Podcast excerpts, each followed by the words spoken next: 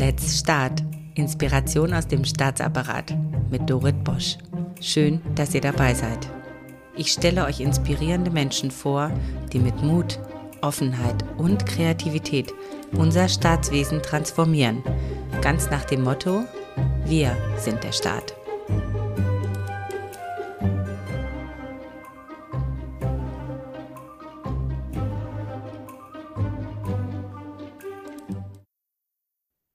Professor Dr. Tanja Singer ist für mich eine riesengroße Inspirationsquelle und zwar, wenn es um das Thema Empathie geht.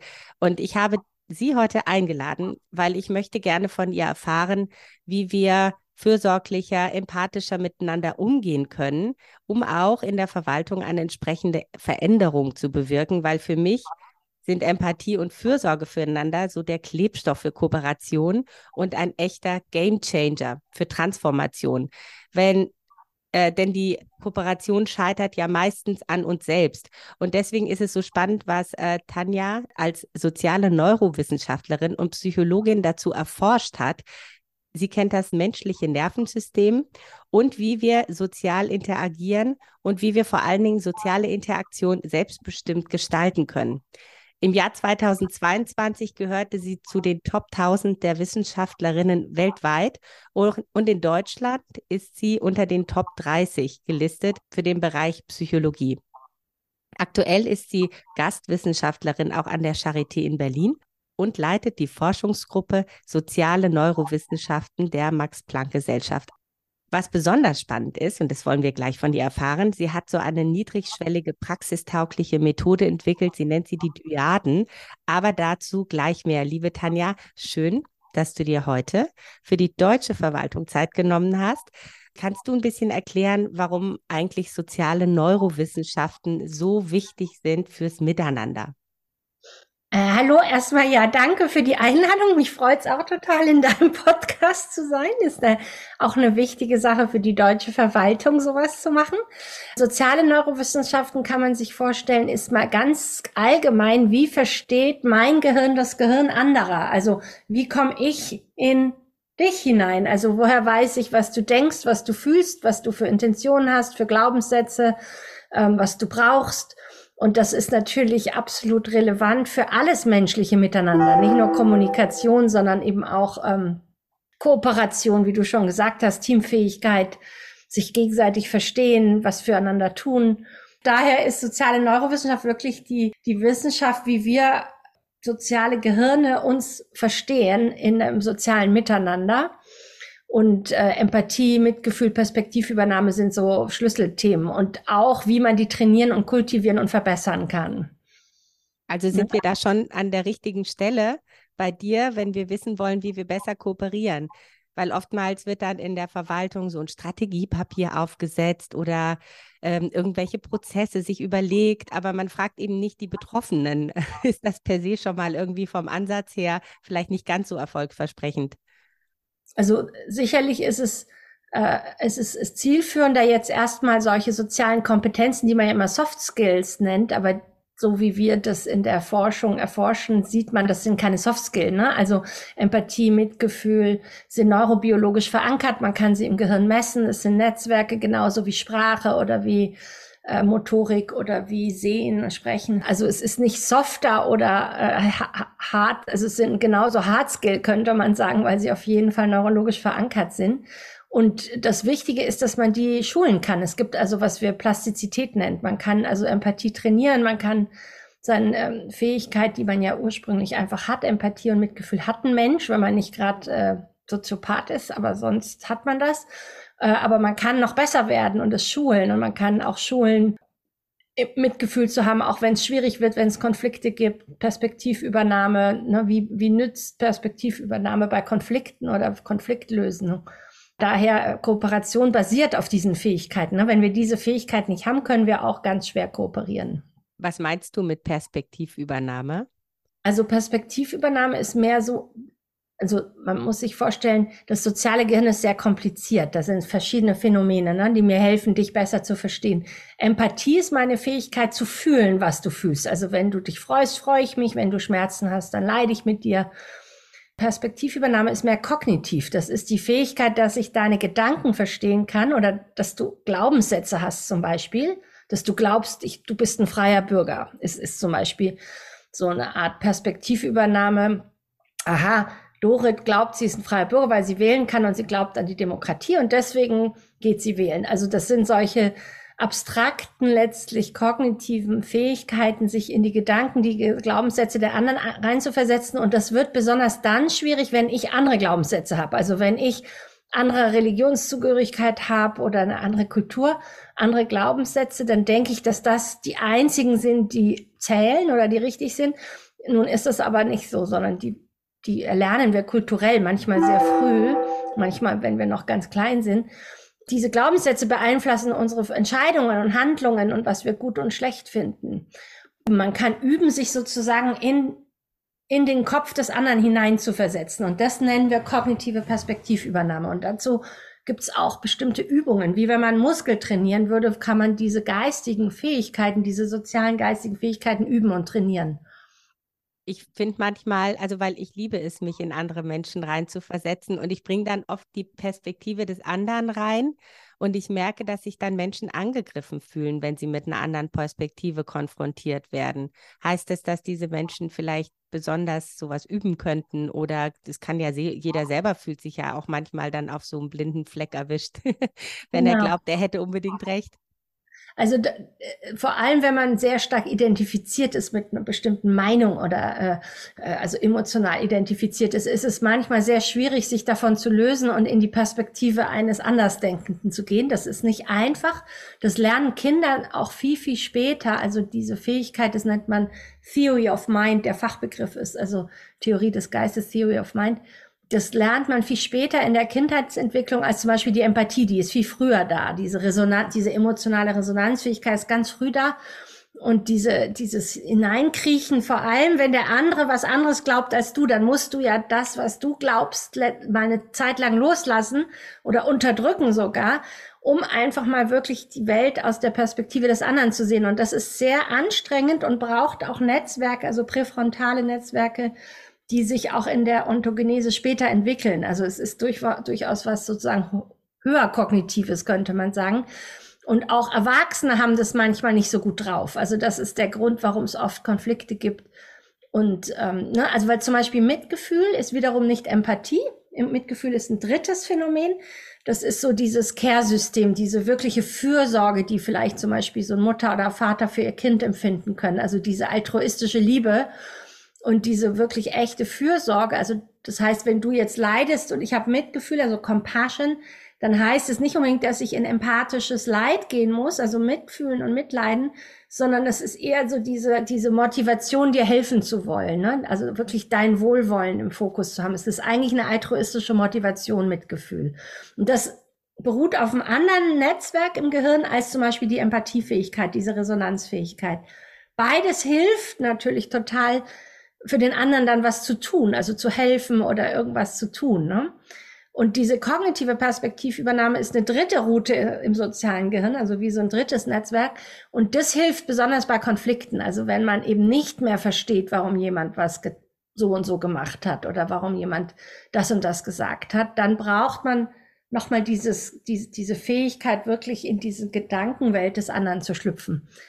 Aber um wirklich motiviert zu werden, dem anderen zu helfen, braucht man wiederum dieses Care und Motivation, also diese Care-Motivation, also das Mitgefühl. Das heißt, soziale Interaktion ist komplex. Es gibt eben ein ganzes Feld, was versteht die verschiedenen Bauteile und wir können eben auch, was wir jetzt entwickelt haben, sind eben diese mentalen Übungen und mentalen Trainingsübungen, die so ein bisschen wie in einem Fitnessclub, aber halt für den Geist diese verschiedenen Fähigkeiten mit verschiedenen Übungen aktiviert und schult. Also richtig wie so ein, eine Schulung. Aber die ist halt eine Geistesschulung und keine Muskelschulung. Oh, das ist so spannend. Ich werde so gebannt zu. Ihr könnt die Tanja Singer jetzt nicht sehen. Sie sitzt vor einem wirklich sehr vollen Bücherregal und ich habe das Gefühl, wir kriegen hier das Destillat einfach so präsentiert. Vielen Dank. Ich bin total geflasht, wirklich.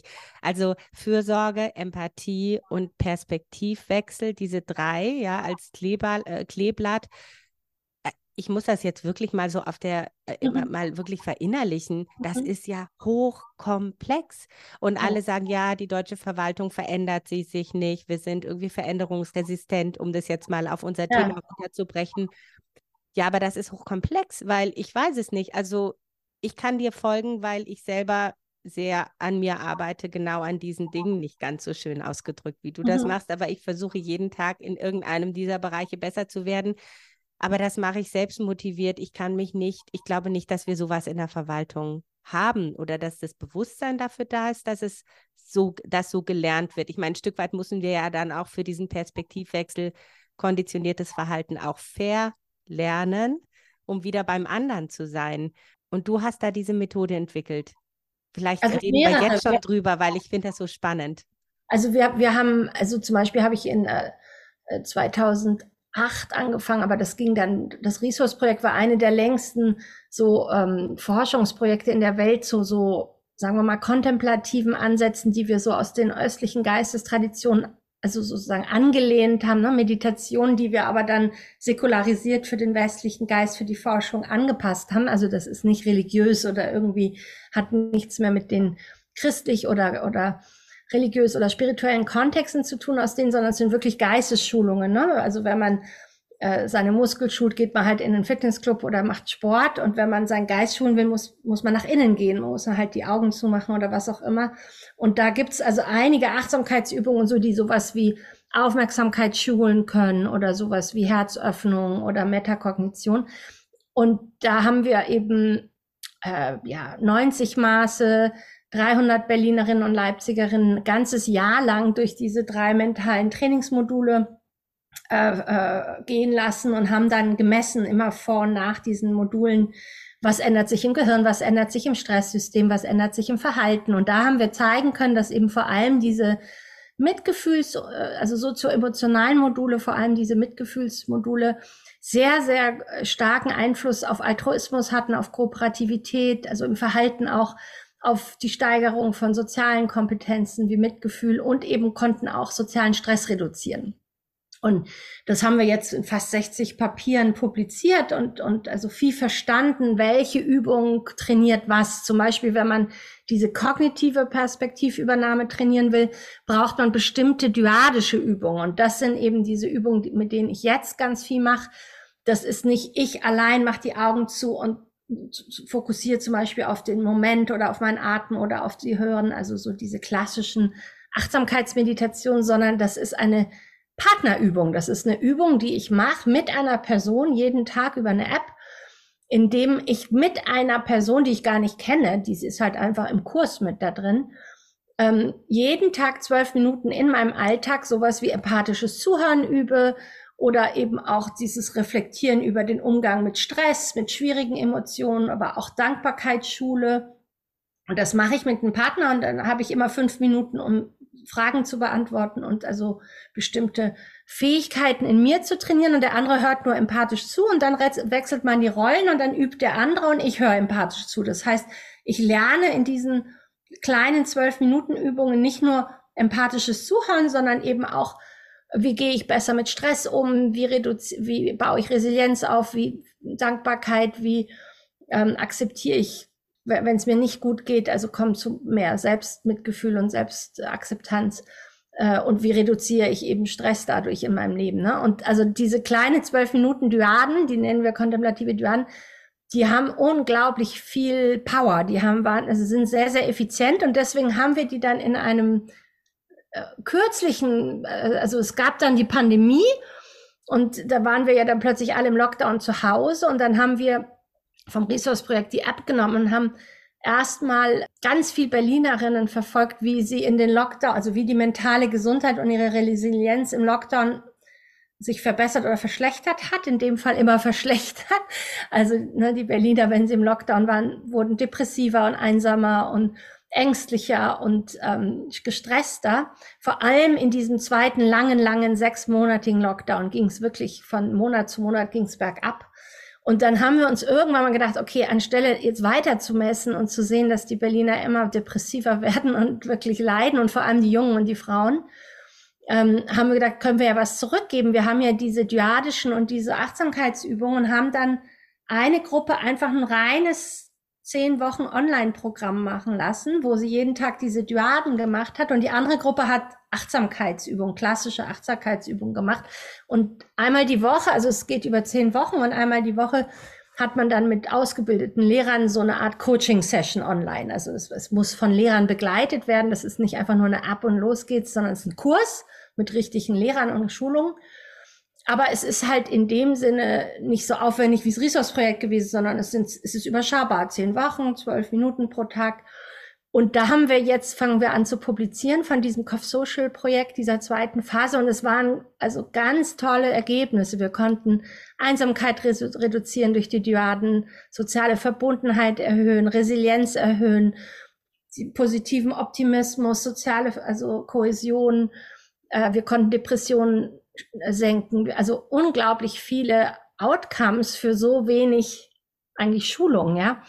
Und deswegen äh, machen wir da jetzt weiter mit diesem Online-Duadentraining und wollen das jetzt eben in verschiedene äh, Gebiete bringen, wo eben Burnout-Raten und mentale Gesundheit ein Riesenproblem sind wie Schulen. Also wir wollen es erstes, also das heißt, das nächste Projekt, was ich jetzt gerade aufbaue, ist, heißt Edu Social. Und das ist wirklich also um Edu Education, also soziale Education in die Gesellschaft zu bringen, und zwar in die Schulen und ins Gesundheitssystem. Aber warum nicht in die, in den Stadt? Die könnten es genauso gebrauchen. Also überall, wo Menschen arbeiten und viel Stress haben, braucht man sowas. Ja, ich weißt du, was ich gerade gedacht habe? Es gibt ja in Großbritannien gibt es ja ein Einsamkeitsministerium. Das mhm. weißt du sicherlich besser als ich. Und ich glaube, auch hier gibt es Bestrebungen, dass man irgendwie was gegen Einsamkeit tut. Ähm, eine Einsamkeitsstrategie oder so. Und da fällt mir jetzt gerade spontan ein, dass das total sinnvoll ist, dass man auf die Idee kommt, das so zu machen, weil was ja. soll man denn sonst tun? Wenn eine Neurowissenschaftlerin sagt, so ist es, dann ist es so. das ist genau, erforscht viele NGOs in, in UK, weil sie, wie gesagt, wirklich ein Einsamkeitsministerium haben. Und das ist wiederum die Folge, dass Einsamkeit zu einem der größten mentalen Gesundheitsprobleme in der Welt geworden ist. Und es ist das erste Mal, dass es jetzt auch von der Pandemie natürlich verstärkt die Jungen trifft. Also die 18 bis 25-Jährigen sind teilweise in Meta-Analysen und Studien einsamer als die 80-plus-Jährigen. Bei 80-plus-Jährigen kann man ja verstehen, aber vom subjektiven Gefühl trifft es jetzt unsere Jüngsten. Und das hat wahrscheinlich auch mit sozialen Medien zu tun und so weiter. Also der digitalen Technologie gibt viele Theorien drumherum, warum jetzt Einsamkeit so ein riesen, fast pandemisches Ausmaß bekommen hat. Subjektive Einsamkeit sagt vorher, wann man stirbt, kardiovaskuläre Erkrankungen. Also es ist nicht einfach nur so eine fluffy subjektive Variable, sondern das ist wirklich eine sehr starke vorhersagende Variable für mentale, für objektive Gesundheit auch, ne? Ob man dann irgendwie Gefäßkrankheiten entwickelt und, und, und. Und daher ist es wirklich wichtig, was gegen diese Einsamkeitspandemie zu machen und vor allem in der Jugend. Und da wären natürlich diese Dyaden, weil die ja auch was Spielerisches haben und auch irgendwie gleichzeitig, die reduzieren nicht nur Einsamkeit, sondern gleichzeitig bauen die ja auch richtige Fähigkeiten auf. Also du, das ist so eine Win-Win, ne? Nicht nur, dass du durch diese täglichen Kontakte mit, jede Woche änderst du Partner. Das heißt, nach so einem zehn Wochen Kurs hattest du zehn verschiedene Partner, mit denen du sehr vulnerabel und sehr intim so wie kleine Ausschnitte geteilt hast aus deinem Leben und aus deinen echten Gefühlen. Und das verbindet die Leute wie sozialer Klebstoff. Ist unglaublich. Die werden also wirklich zu so einer Herzfamilie ist eigentlich auch Friedensarbeit. Es steigert Toleranz und dieses Gefühl, ach, ich bin nicht allein, sondern guck mal, dann bin ich zufällig gepaart mit einem Banker in so Kostüm und ich bin vielleicht so ein Öko und da dachte immer, Gott, Banker sind schrecklich. Und dann plötzlich erzählt er mir jeden Tag, dass der auch Angst hat und Stress und auch Dankbarkeit. Und plötzlich bauen sich diese Vorurteile ab und man merkt, es ist auch nur ein Mensch und der will auch nur sein Leben glücklich leben und der kämpft auch. Und das ist also unglaublich, wie diese kurze, kleine, aber regelmäßige Übung, also wirklich diese, nicht nur diese Fähigkeiten aufbaut, sondern eben auch wirklich eine Art menschliche Toleranz ähm, aufbaut, die ja heutzutage auch fehlt, weil wir in dieser Polarisierung leben, ne? durch die sozialen Medien ja eine Extrempolarisierung leben. Und da muss auch wieder die Mitte gefunden werden. Ne? Es gibt nicht nur Camps. Und diese Dyaden, dadurch, dass man das mit einem anderen schult, jeden Tag übt man das quasi wirklich als ein Skill, also als eine Fähigkeit. Und daher wäre das super, das, also es wäre super, das in die Schulen zu bringen. Ähm, und ja, eben auch Gesundheits in die Verwaltung, ne? Also, ja. dass man das in der Verwaltung versteht, weil die Verwaltung organisiert ja das Miteinander, ob es jetzt irgendwie Schulverwaltung ist, ob es Einsamkeitsstrukturen äh, ja. Äh, für Einsamkeitsstrategien gibt oder äh, Jugend oder also alle, die jetzt hier zuhören, die vielleicht auch aus dem Personalbereich kommen, weil es gibt natürlich zwei Wege. Dann kann man erstmal sagen, wir bekämpfen die sozialen Medien, weil sie führen in die Einsamkeit oder wir bekämpfen äh, bestimmte Haltungen, politische Haltungen, weil sie führen in die Radikalisierung. Und das ist ja sozusagen ein anderer Weg, ähm, der aber das gleiche Ziel verfolgt, äh, dass man sich besser kennenlernt, dieses Miteinander erfährt, damit mhm. man eben nicht in die Einsamkeit, nicht in die Radikalisierung, nicht in die Polarisierung rutscht, sondern in das Miteinander. In Stückchen bringst du uns dadurch bei oder wir bringen uns selber bei, wieder Mensch zu sein. Genau, deswegen also dieses Humanize oder also, dass man sich wieder verbundet mit sich selbst, mit anderen und gleichzeitig eigentlich mit Gesellschaft. Ne? Also es gibt diese drei Ebenen bei der Dyadenarbeit, dass man erstmal mit sich selbst, also man, man, die Fragen werden so gestellt, dass man zum Beispiel immer explorieren muss jeden Tag, was war schwierig, schwierige Emotionen und wie hat sich das in meinem Körper angefühlt, weil wir oft so abgeschnitten sind von den Signalen unseres Körpers. Aber dort liegt Heilung und dort liegt Gesundheit im Körper, nicht im, nicht im, im Gehirn. Also Gehirn, Körper sind eh eins, also sind verbunden dauernd. Und das heißt, wir üben interozeptives Körpergewahrsein, um uns wieder mit uns selbst erstmal zu verbinden und gesund zu werden. Und dann entsteht automatisch auch die Verbindung mit dem anderen leichter. Ne? Wenn wir uns selbst nicht mögen oder zu streng sind, sind wir auch mit anderen streng. Wenn wir uns selbst nicht kennen, können wir auch den anderen nicht kennen. Also es gibt immer so eine Spiegelung. Daher fangen wir da immer mit uns selbst an und dann gehen wir zum anderen und dann eben durch diesen Wechsel von Partnern und durch diese Entstehung einer sozialen, sagen wir mal, Übungsgemeinschaft entsteht auch eine größere Gemeinschaft, also ein Wir-Gefühl, äh, was ja auch sehr stark fehlt. Und was du vorher gesagt hast, stimmt. Ich glaube, bei Digitalisierung, wie bei allem, ne, muss man nicht nur einfach alles schlecht, sondern muss sich angucken, gibt es, ist es gesunde Digitalisierung oder nicht gesunde Digitalisierung? Und die Dyaden nutzen ja auch eine App teilweise, also man kann sie live machen, aber eben auch täglich per App. Das heißt, das ist, was ich Healthy Digitalization nenne, also eine gesunde Digitalisierung, weil die Technik ja nur ein Mittel zum Zweck ist, um zum Beispiel dich in einen Zoom-Raum zu schaffen. Wir würden uns ja jetzt auch nicht unterhalten ohne Zoom-Technologie. Aber das ist ja in dem Sinn gesund, weil das Gespräch, was wir haben, ja ein echt menschliches ist. Also ich, du bist ja nicht ein Artificial Intelligence Roboter auf der anderen Seite, sondern ein intentionell frei denkendes und fühlendes Wesen, was ich spüre. Und das ist der Unterschied, diese gesunde Verbindung in der Dyade, wo man ganz vulnerabel sein, echt sein kann, mit all seinen Schwächen sich zeigen kann äh, das exploriert ohne Wertung, der andere wird auch nicht gewertet, ist eine gesunde Form der Interaktion, wohingegen viele soziale Medien haben ja ein ökonomisches System dahinter oder sagen wir mal Algorithmen dahinter, die auf Polarisierung getrainiert werden, ne? weil die wollen ja Klickraten erhöhen. Das nennt man Attention Economy. Und das hat leider den Nachteil, dass es suchterregend ist. Also äh, dann wird man quasi klickratensüchtig, also klickt da nur noch, um Likes zu bekommen. Und das ist für unsere Jugend sehr gefährlich, weil, äh, weil du ein, ein, ein, ein Image von dir plötzlich aufbauen musst, wo du irgendwie sieben Millionen Follower brauchst und immer gut aussehen musst und äh, immer geliked werden musst. Aber das ist ja keine vulnerable, echte Kommunikation. Also wenn wenn es dir nicht gut geht, werden deine 10.000 Follower, wenn du ein Influencer bist, nicht die Suppe ans Bett bringen. Äh, und das führt zu Selbstmordraten bei 15-Jährigen, die exponentiell steigen, weil dann dieses, gerade in der Pubertät, ne, also nach außen gebe ich mich als die Superstar und nach innen fühle ich mich wie ein kleiner Wurm mit Pickel und Hormonchaos. Und das führt dann zu einer solchen Diskrepanz, dass manchmal nur der Selbstmord als Antwort ist. Ne? Und deswegen steigen zurzeit die Selbstmordraten hoch. Und das ist das, was ich gefährliche Digitalisierung nenne. Also das ist nicht gesund und da muss man auch was tun dagegen. Ne? Das ist wirklich erschreckend. Vor allen Dingen dieses ähm, Selbstbild und Fremdbild und dieses Selbstmanagement, sich selber kennenlernen. Das finde ich auch ganz wichtig. Also um zurück auf die Verwaltung zu kommen.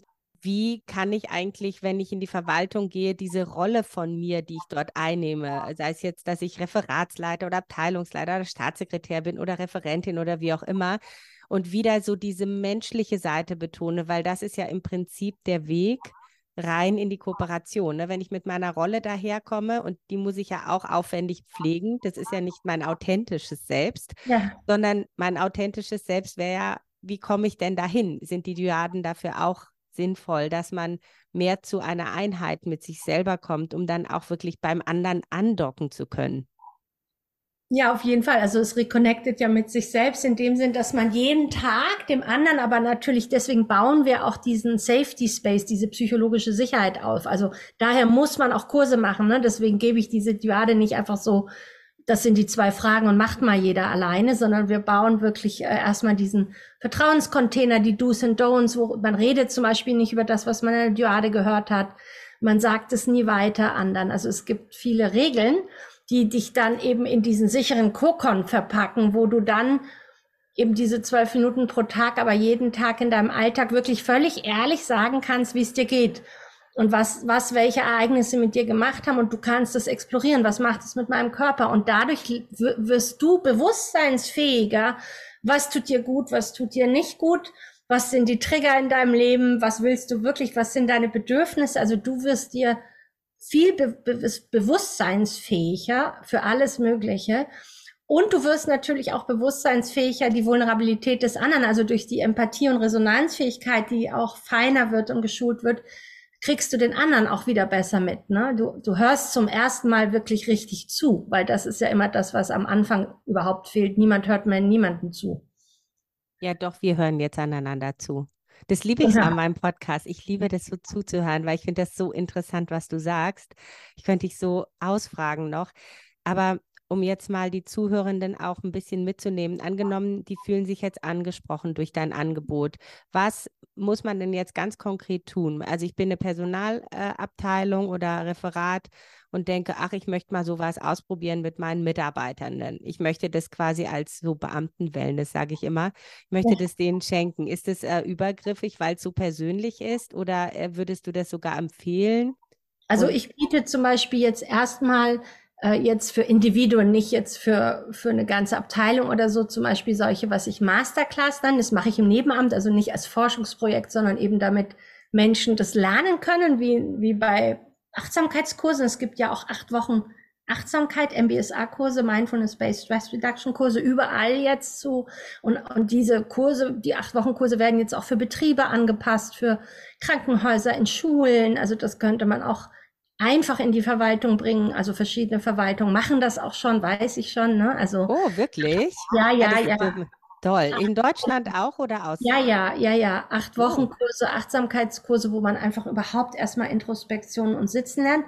Die Dyaden sind jetzt etwas, was wir gerade relativ neu weiterentwickelt haben. Also erstmal in der Forschung und deswegen biete ich diese Masterclass an. Also im Februar zum Beispiel biete ich da in, in Österreich, also am Dreiländerdreieck Schweiz, Bodensee, das kann man auf meiner Webpage finden, eine Reconnect Masterclass. Da weiß ich die erstmal Leute, das sind dann Individuen, was weiß ich, wenn Leute von der Verwaltung mal Lust hätten, sowas zu machen. Manche kriegen das auch von ihren Firmen gesponsert, also als eine Art Weiterbildung, ja, ähm, bezahlt. Und dann kommst du und machst erstmal so ein, von Donnerstag bis Sonntag mit 80 anderen Leuten oder 70 so eine Art Retreat, wo du also von mir sowohl psychologische, neurowissenschaftliche Vorträge hörst, also über was machen wir da, warum machen wir das, was sind es für Fähigkeiten und dann üben wir das aber richtig. Ne? Wir sitzen auf dem Kissen oder auf dem Stuhl und üben dann mit echten Expertenlehrern, wie macht man das eigentlich, wie kann man das lernen und dann nach diesen, am Sonntag gehen wir alle auseinander, jeder geht wieder da zurück, wo, wo er arbeitet und dann koppeln wir aber jeden Tag den Kurs noch acht Wochen lang für tägliche Dyaden miteinander. Ich habe gerade so eine Masterclass in Frankreich für ähm, Healthcare, also für das Gesundheitswesen gemacht. Da waren 50 Krankenschwestern, Ärztinnen, Chirurgen, Hebammen.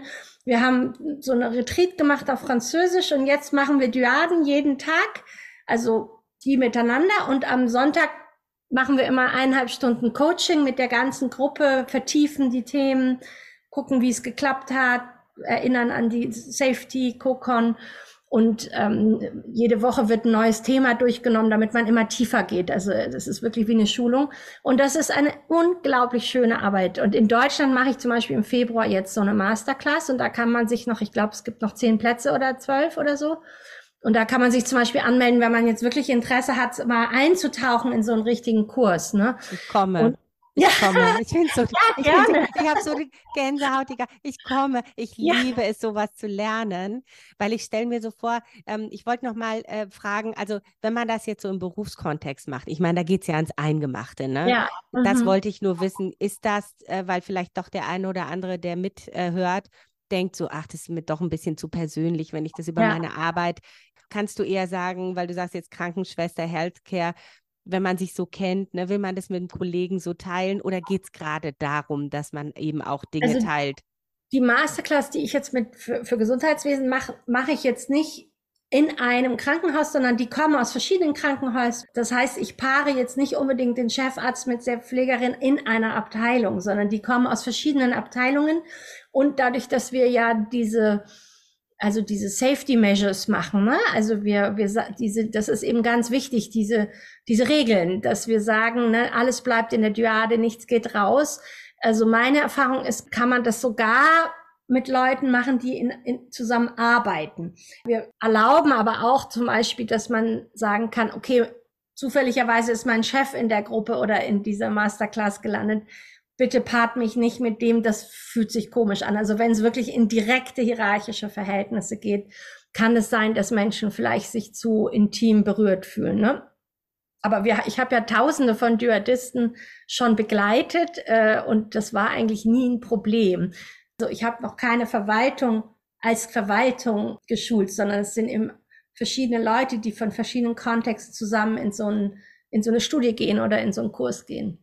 Ja, das war jetzt auch sehr Zukunftsmusik, aber grundsätzlich, ja. dass auch, auch äh, Beamte oder Menschen aus dem öffentlichen Dienst davon profitieren, in so einem Kurs zusammen zu sein. Und wir strukturieren ja, ähm, ja, wir strukturieren ja Dinge für die Bevölkerung. Insofern macht es ja natürlich auch Sinn, wenn wir insgesamt ein besseres Auge haben, ein besseres Gefühl haben dafür, wie ticken andere Menschen. Das müssen wir ja verstehen, sonst können wir ja gar nichts für sie tun. Also die Achtsamkeitsbewegung, ne, Mindfulness UK in England ist riesig, weil ein Lord vom House of Lords ein großer Verfechter von dieser inneren Arbeit ist und der hat eine ganze politische Bewegung in UK initiiert über Achtsamkeit. Da ist es ganz gang und gäbe, da, da meditieren das Hälfte des Parlaments Freunde von Was? mir in Frankreich haben auch Achtsamkeit ins Parlament gebracht und das sind auch viele, viele, die dort Achtsamkeitskurse machen und sitzen zusammen. In Deutschland ist die, habe ich das Gefühl, irgendwie vielleicht wegen auf, aufgrund unserer Vergangenheit, ich glaube, die Skeptis, oh, das könnte was Spirituelles oder irgendwie was Sektisches oder irgendwie eine Indoktrination oder so, ist sehr groß. Größer als in Amerika gibt's eh, also schon unglaublich viel Achtsamkeitsbewegungen bei Governors und in der Politik in vielen, vielen Staaten. Deutschland ist wie immer, was das Thema angeht, unglaublich hinterher. Also dieser Podcast ist tatsächlich, da hat noch nie jemand danach gefragt und du hast es jetzt auch nicht getan, ich sage es trotzdem. Das ist tatsächlich ein kleiner Versuch, das so ein bisschen reinzubringen, weil mir ist es so wichtig, dieses Miteinander, diese Achtsamkeit auch reinzubringen. Ich hätte noch eine allerletzte Frage für alle Verstandsmenschen, dass wir mhm. das nochmal ganz klar ziehen. Hier geht es jetzt nicht nur darum, die Festplatte neu zu programmieren, sondern es geht nee. auch um Herzöffnung. Das war ein Stichwort, das ich mir noch gemerkt habe. Mhm. Kannst du nochmal etwas sagen, so Herz und Verstand? Herzverstand, Trennung ist eigentlich auch eine bestimmte kulturelle Illusion, ja, so eine Dekasche. Also äh, wenn man das Gehirn anguckt und den Körper, äh, ist der Körper, das Herz, alle Millisekunden in der Insula, das ist eine riesengroße Region in der Mittel, also links und rechten Hemisphäre des Gehirns, die Insel. Und die registriert jegliche Bewegung des Herzens, der Organe, des Körpers, der Gefühle, alle Millisekunden. Das heißt, unser Körper ist immer im Hirn repräsentiert und diese Informationen aus dem Körper im Gehirn sind immer Basis für Entscheidungsfindung. Wir können keine Entscheidungen rein rational. Das geht gar nicht. Unser Gehirn kennt sowas gar nicht, die Trennung. Also natürlich gibt's ein Frontalhirn, was anders ist als ein limbisches Hirn und so. Also natürlich gibt's auch Spezialisierungen, aber diese scharfe Trennung zwischen hier oben ist irgendwie rational und Gehirn und da unten ist Herz, das ist eine absolute Illusion. So funktionieren wir nicht. Wir sind immer ein integriertes Herz, Gedanken, Körpergebilde. Und alle unsere Entscheidungen entstehen aus diesen, dieser Triangulation, von dem sie sprechen ständig mit sich. Und daher schulen wir durch diese Übungen immer die, also Metakognition, das sind mehr die gedankliche Ebene, dann immer den Körper, also die Introspektion, dass man also die Körpersignale wirklich fühlen kann und diese Herzqualitäten, also diese emotionalen Qualitäten der Öffnung des Herzens, Mitgefühl, liebevolle Güte, Dankbarkeit, diese ganzen Qualitäten. Und die werden immer zusammengeschult, weil das uns zum Menschen macht, ja. Und wenn eins fehlt, dann klappt es irgendwie nicht so gut. Und daher äh, haben wir da so einen holistischen Approach dazu. Weil. Und die Übungen zeigen das auch, genau. Und also ich würde nicht aufgeben. Ich finde es toll, dass du diesen Podcast machst, weil äh, das muss natürlich ins Parlament und in die Regierung. Absolut. Also wir sind, das ist ja das Herz von Mensch und Demokratie. Also ohne diese Fähigkeiten keine Demokratiefähigkeit, ne? ohne Perspektivübernahme keine Demokratiefähigkeit. Ja. Das sind Grund, Ausbildungsschritte für Demokratiefähigkeit ne? und, ah. und natürlich auch für Teamfähigkeit und für gute Entscheidungen. Wenn du deinen Körper nicht hören kannst, kannst du deine unendlich große Intuition, die am Ende die besten Entscheidungen fällt, nicht nutzen. Und, ja, ohne den Körper geht's halt nicht. Genau. Und bleibt man vorm Wasserglas sitzen und verdurstet, genau. wenn man die Hand nicht ausstrecken kann. Weil man, uns fehlen dann die wichtigen Signale, was, was ist gut, was ist weise, was ist nicht weise. Und daher ist das also äh, essentiell, sich da wieder zu connecten mit und es zu üben. Und man braucht echt lange, sich wieder damit zu verbinden, weil unsere Kultur so wenig Fokus darauf setzt. Das wird einfach nicht geschult in den Schulen oder so. Also wir, wir, wir haben Daten dazu, also wissenschaftliche Papiere. Das dauert manchmal drei Monate, bis das langsam wieder mal online kommt. So, aber es geht. Das Wichtige ist, yes, we can. Und wir haben genug Papiere und Daten und Programme und Wissenschaft jetzt dafür. Es ist nichts Esoterisches, es ist absolut weltlich. It's Sichtbar. science. It's pure science. Psychologie und Wissenschaft. Ja, genau. Also großartig. Also das bestärkt mich auch so auf meinem Weg, weil ich lerne das natürlich jetzt auch, sonst wären wir ja gar nicht so zusammengekommen. Und tatsächlich weiß ich, dass man dich auch schon in der Bundesregierung konsultiert hat, aus sicheren Quellen. Ja. Ähm, insofern, äh, jeder, der sich jetzt angesprochen fühlt, er oder sie ist nicht die Erste, weil manchmal traut man sich das ja auch nicht. Und ich spoilere ja. jetzt auch mal, dass ich plane, ein Mindshift Festival zu machen für die Verwaltung, wo wir auch diese Fähigkeiten mal peer-to-peer, -peer, also von Menschen aus der Verwaltung weitergeben, die das besonders gut können. Also, dass wir uns selber so ein bisschen trainieren und vielleicht bleiben wir deswegen auch mal im Gespräch, weil ich finde es so wertvoll, was du machst. Wie gesagt, in Amerika, also ich kenne ja Bernie Brown, die ist ja auch mhm. Wissenschaftlerin und das ist wirklich ein Riesending und es gibt auch viele in Deutschland, die sich damit beschäftigen. Absolut. Ehrlicherweise ja. gibt es auch super viele in der Verwaltung, die sich damit beschäftigen, aber ich kann es mir nicht erklären, vielleicht kannst du es erklären, sobald die ins Amt kommen, ist es, als ob sie ein anderer Mensch sind. Also es ist, dann lassen Sie es vor der Tür, bitte nimmt es mit ins Amt, bringt das Und rein. dafür wäre das toll, die Dyaden zu machen, weil wir dann durch die tägliche Übung bringst du das plötzlich in deinen Arbeitsalltag. Also nicht nur, okay, wir machen Retreat oder eine Schulung oder außerhalb und dann vergessen wir es wieder, wenn wir in unserem Arbeitskontext sind. Ne? Das ist ja dann immer sehr stark die DNA von einem System oder einer Rolle oder ne, einer Institution, in der man ist. Und daher äh, ist die Dyade sehr wirkungsvoll, weil die übe ich halt mal kurz vor einem Meeting, weil wir uns halt da verabredet haben, ne? Oder irgendwie nach und dann muss, dann muss ich plötzlich mein Herz öffnen, mich wieder fühlen, connecten, bevor ich in ein riesengroße, was weiß ich, vielleicht ministeriales Meeting mit wichtigen Entscheidungen gehe und bin natürlich viel mehr verbunden wieder mit mir und meinem Körper. Und da werden natürlich ganz andere Gedanken und Entscheidungen fällen. Und daher wäre es wirklich interessant, auch mal so ein Edu-Social Parlament oder Edu-Social, also äh, Staat, ähm, Forschungsprojekt zu machen, um zu gucken, wie das wirklich auch Teamfähigkeit verändern kann, Entscheidungen verändern kann.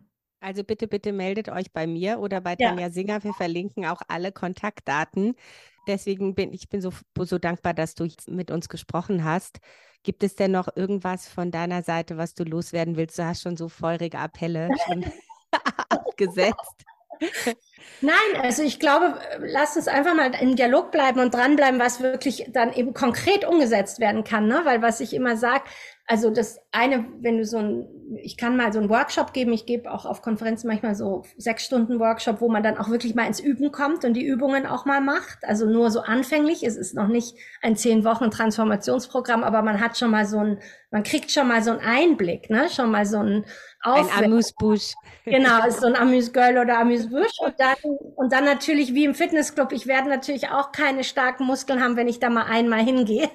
dann muss ich schon mal ein bisschen regelmäßiger üben und trainieren. Und das kann man ja aber eben, weil es so wenig und so kurz am Tag nur ist, auch ganz leicht eigentlich in den Arbeitsalltag integrieren. Es ist ja nicht so, dass man dann aufhören muss zu arbeiten. Und das ist, glaube ich, immer die Angst. Oh Gott, ich habe so viel zu tun, das kann ich nicht auch noch in mein Leben bringen.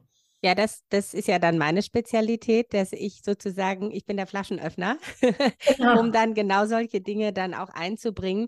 Aber eigentlich müssen wir schon fair sein und sagen, die Nebenwirkung ist, dass man ein richtig gutes Leben führt und einen tollen, ja. also dass man wieder Spaß am Beruf hat. Genau. Anders als im Fitnessstudio, der Sinn. Ja, ja, genau. Also die, bin die nicht so sind auch suchterregend. Das ist, also man muss erstmal die erste Woche über den Berg, ne, so ein bisschen über, oh Gott, und wie wird es gehen und Schüchternheit überwinden. Und dann ist es sehr oft sehr suchterregend. Es gibt Menschen, die machen es über Jahre.